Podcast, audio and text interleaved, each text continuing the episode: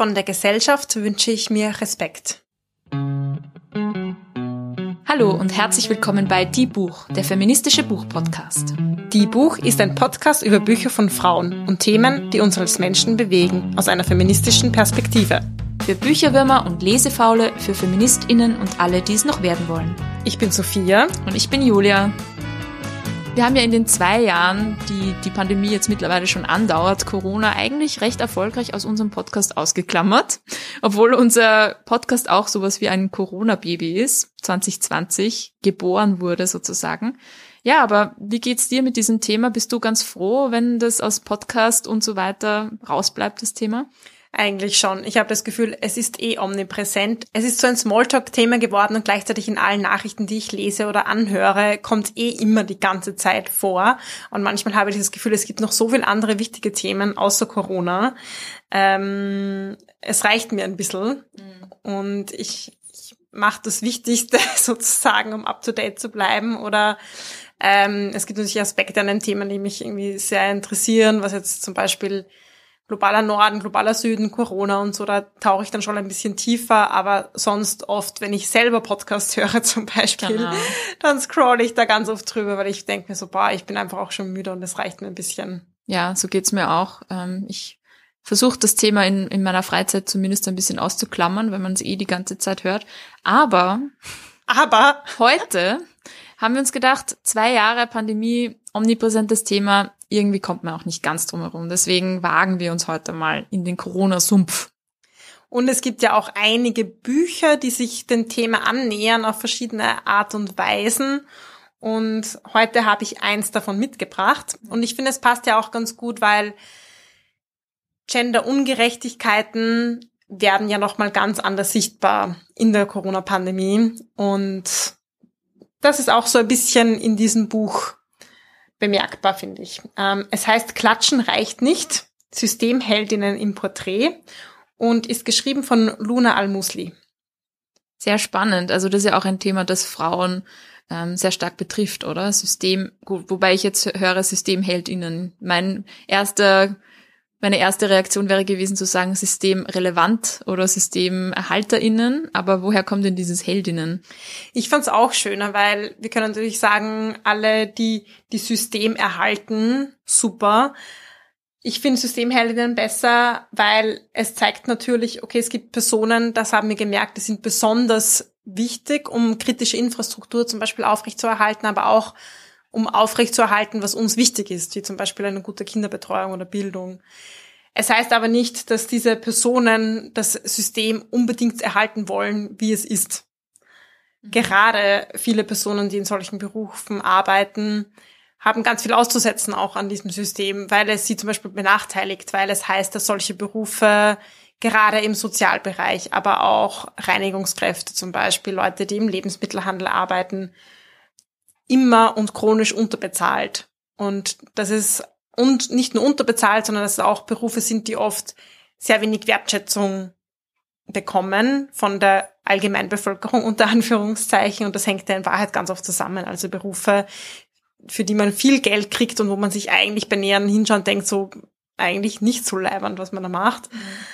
Aber es sind trotzdem total anerkannt, wenn man sich denkt, cool, wow, so ein tolles Gehalt. Und wenn man so ein tolles Gehalt kriegt, dann muss man schon was beitragen und so.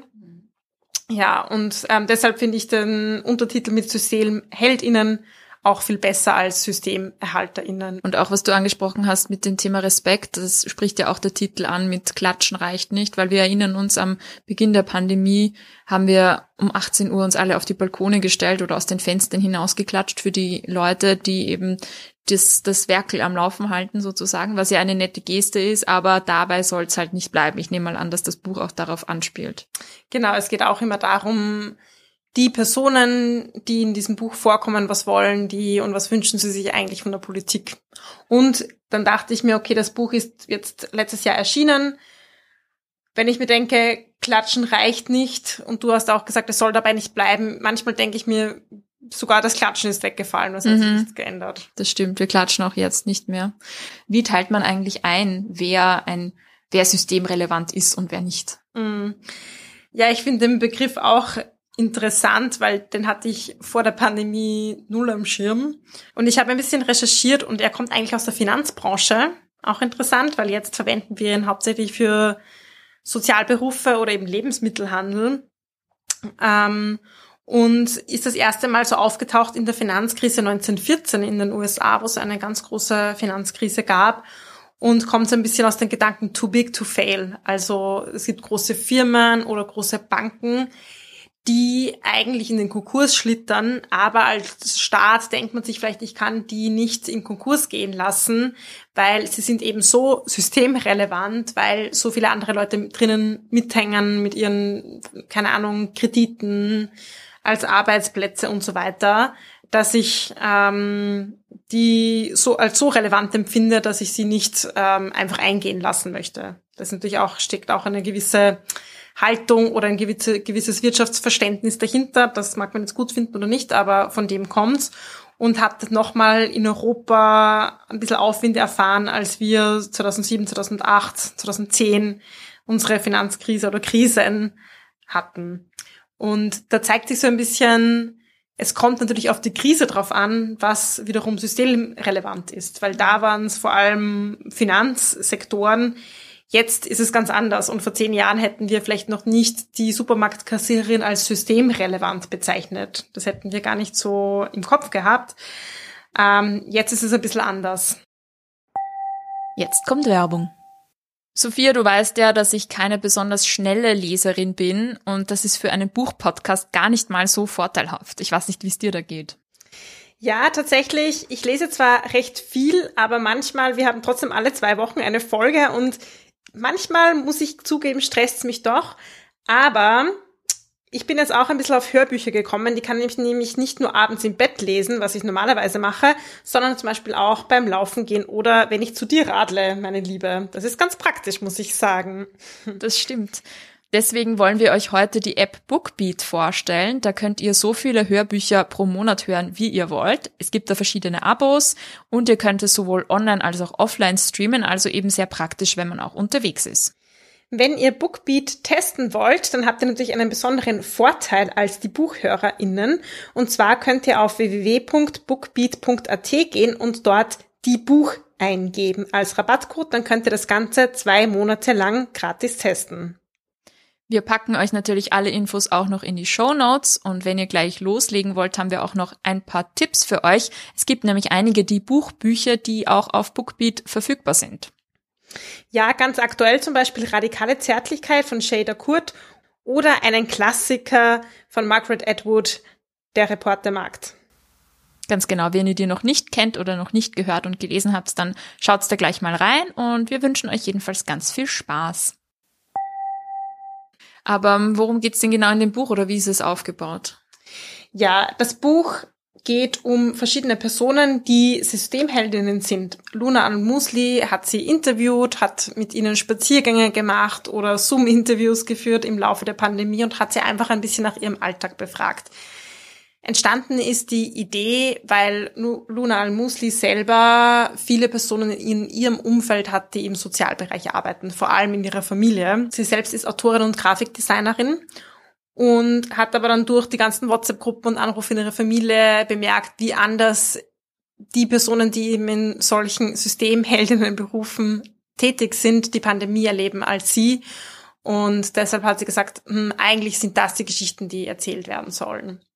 Und ich finde es ganz nett, weil sie beschreibt dann auch so, ja, sie trifft sich mit einer Person in Schönbrunn und geht dort spazieren oder im Votivpark und irgendwie, wir kennen das ja alle von unseren Corona-Treffen, dass das dann halt eher solche Gespräche sind oder mal über Zoom.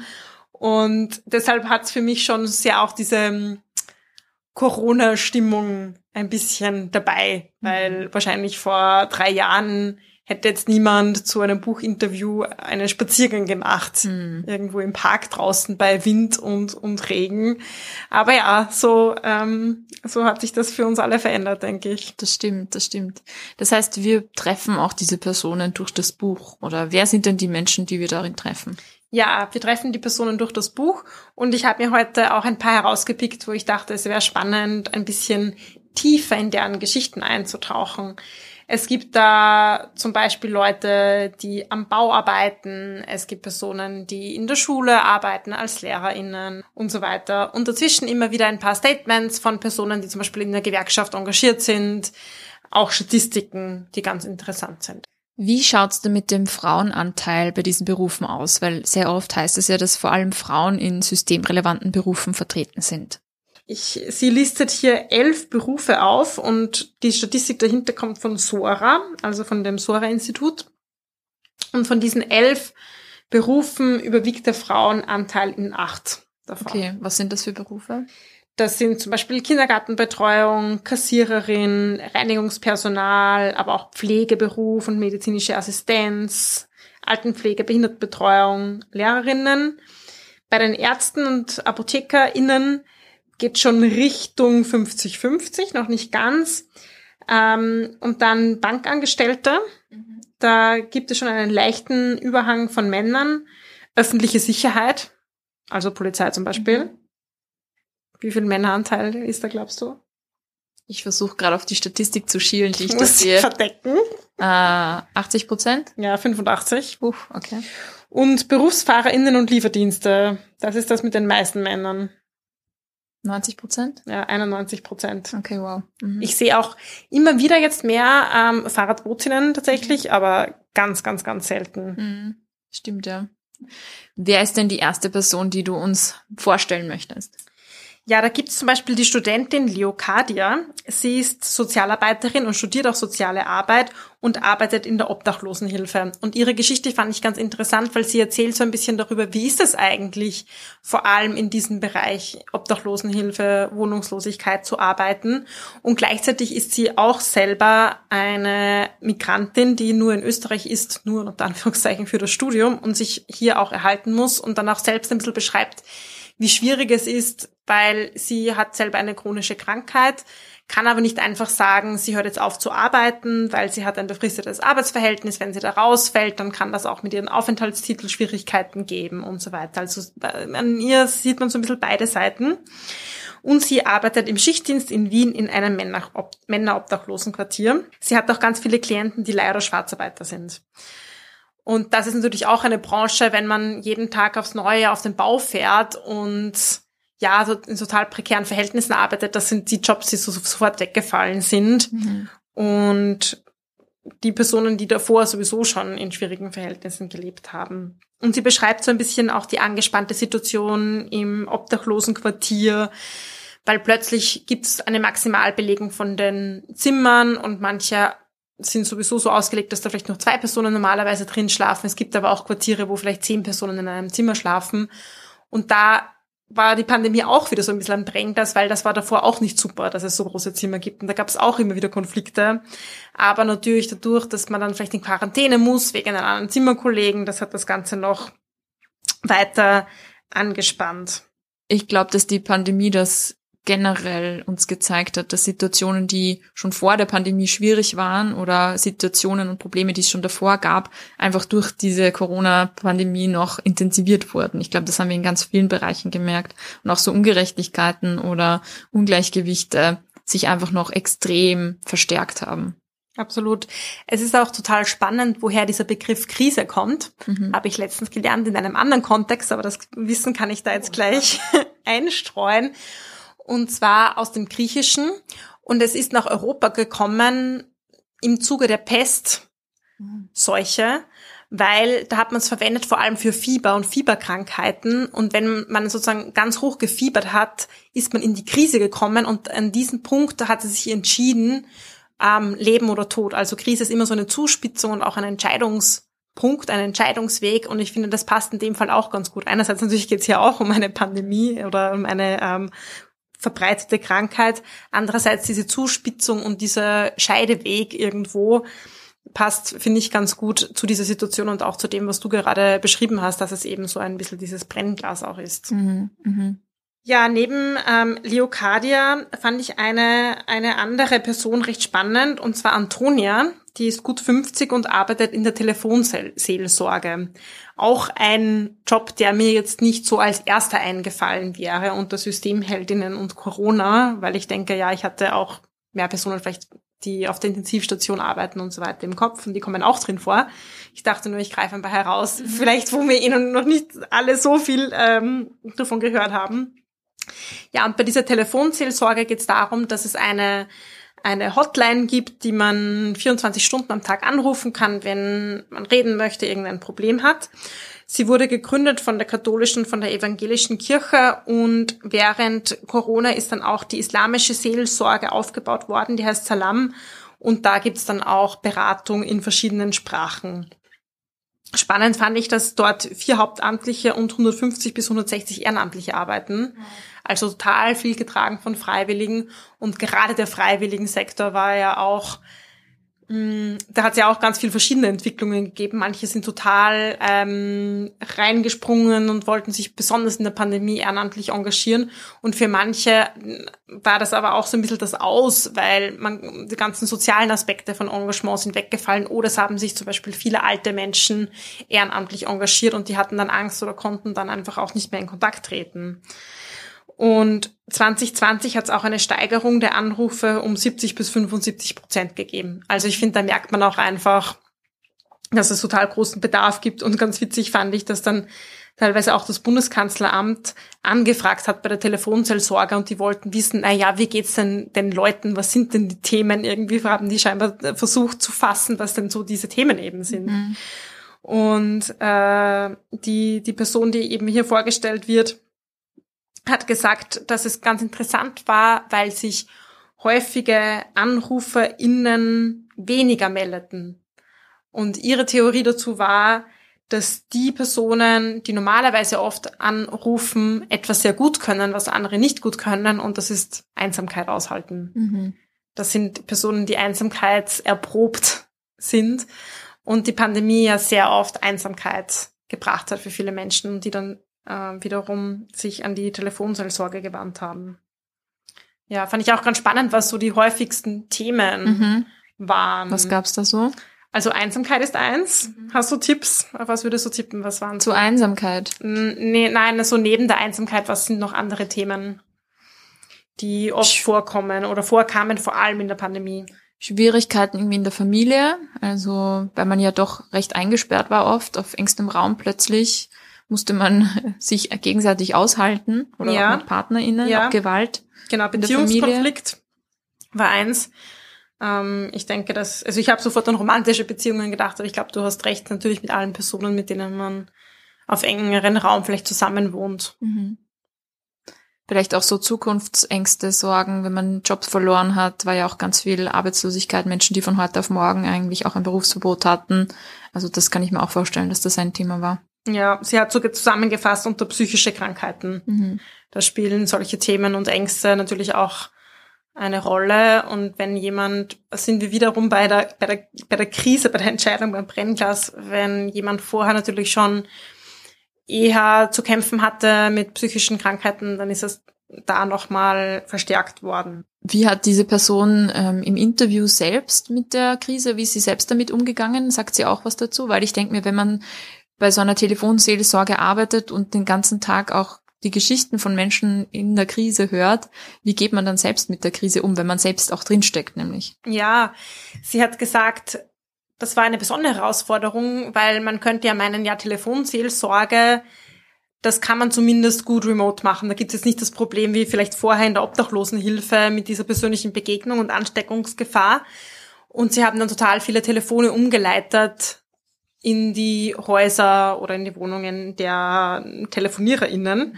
Nur ist es da viel schwieriger mit der Abgrenzung, weil du kannst nicht schnell eine deine Kollegin fragen, boah, ich hatte gerade irgendwie einen harten Fall, sondern auch die Personen, die dann das Telefon betreuen, sind irgendwie alleine. Mhm. Und natürlich auch nicht so leicht mit dem Datenschutz. Das sind äh, vertrauliche Gespräche und man sitzt in der Wohnung und dann ist vielleicht noch der Partner oder die Tochter oder so im Raum. Das war total schwierig und sie haben es dann recht schnell versucht, ähm, es wieder auf, auf Schienen zu bekommen, dass die Personen dann auch tatsächlich ins Büro gehen dürfen. Okay, also das Homeoffice war da auch irgendwie hinderlich fast. Ja. Schwierig. Und sie hat auch gesagt, sie hat viel meditiert, mhm. um zu sich selbst zu kommen, vor allem in einem Beruf, wo man so viel Ohr ist für andere Menschen, war das für sie sehr wichtig. Sehr interessant, ja, wie man auch damit umgeht dann und all das irgendwie ein bisschen abstreift. Mhm. Spannend, okay. Und die dritte Person, die du mitgebracht hast? Ja, ich habe tatsächlich einen Mann ausgewählt, weil es sind nicht nur Systemhelden, also es sind nicht nur Systemheldinnen, sondern auch Systemhelden. Mhm. Aber da gibt's auch Ali, er ist 25 und er ist Fahrradbote. Und mich hat angesprochen, weil ich persönlich, ich habe mir vorher, glaube ich, fast nie irgendwas zu essen bestellt bei einem Lieferservice. Und in der Pandemie habe ich das tatsächlich auch begonnen. Das war dann manchmal so, ja, einfach um das den Alltag so ein bisschen besonderer zu machen. Wie wenn ich halt sonst irgendwie mal ausgehe in ein Restaurant oder in einer Bar. Das war halt irgendwie nicht so drinnen und dann habe ich auch manchmal selber einfach was zu essen bestellt. Und natürlich stehen da ganz viele Personen dahinter. Und ähm, so eine ist eben Ali. Ähm, und er hat auch so ein bisschen berichtet, ich glaube, wir wissen alle mittlerweile, dass diese ähm, Arbeitsverhältnisse auch sehr prekär sind, diese ja. Jobs. Also es gibt so mittlerweile, das wusste ich gar nicht, einen Kollektivvertrag, nämlich seit 2020. Aber das hilft ganz oft den Selbstständigen nicht und ganz viele der Fahrradboten, je nachdem bei welchem Anbieter man da arbeitet.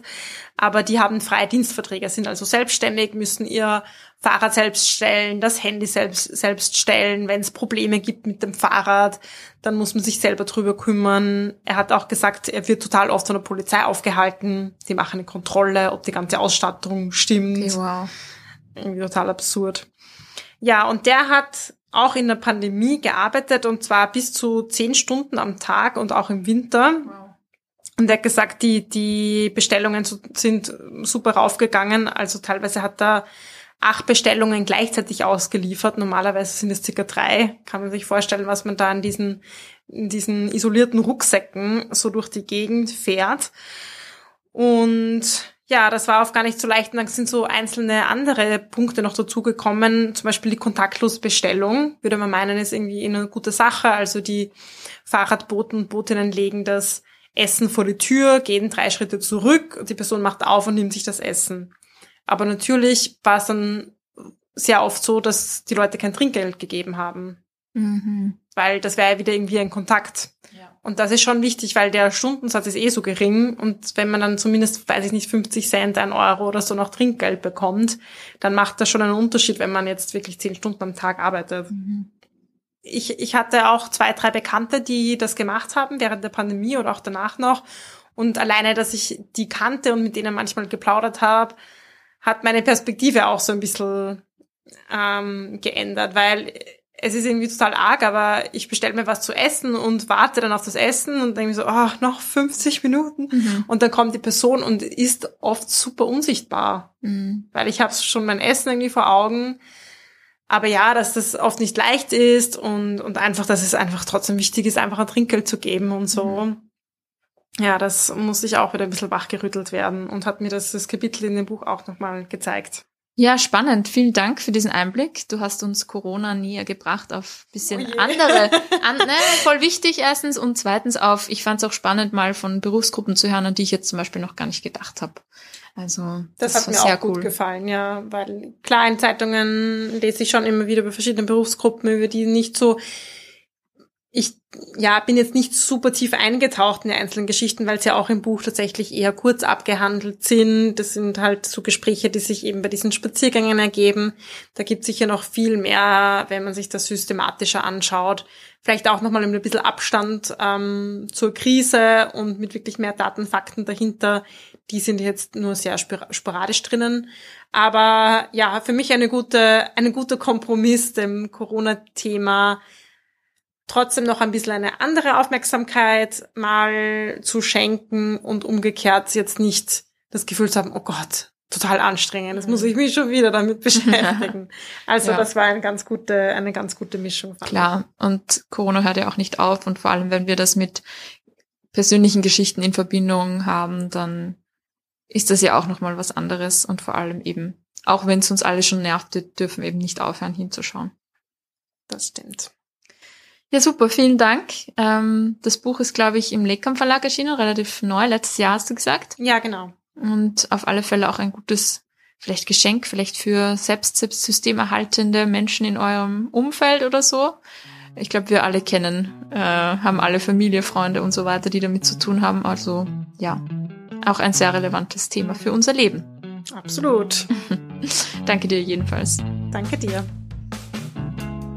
Das war Die Buch, der feministische Buchpodcast. Ihr könnt unsere neuen Folgen jede zweite Woche auf unserer Website www.diebuch.at finden oder in eurer Podcast-App. Folgt uns außerdem gerne auf Instagram, Facebook und Twitter. Wir freuen uns immer über euer Feedback sowie angeregte Diskussionen. Schreibt uns dafür einfach eine E-Mail an plaudern.diebuch.at oder kontaktiert uns via Social Media. Ein großer Dank gilt zum Schluss noch der Zirkusband, die uns ihre tolle Musik zur Verfügung stellt.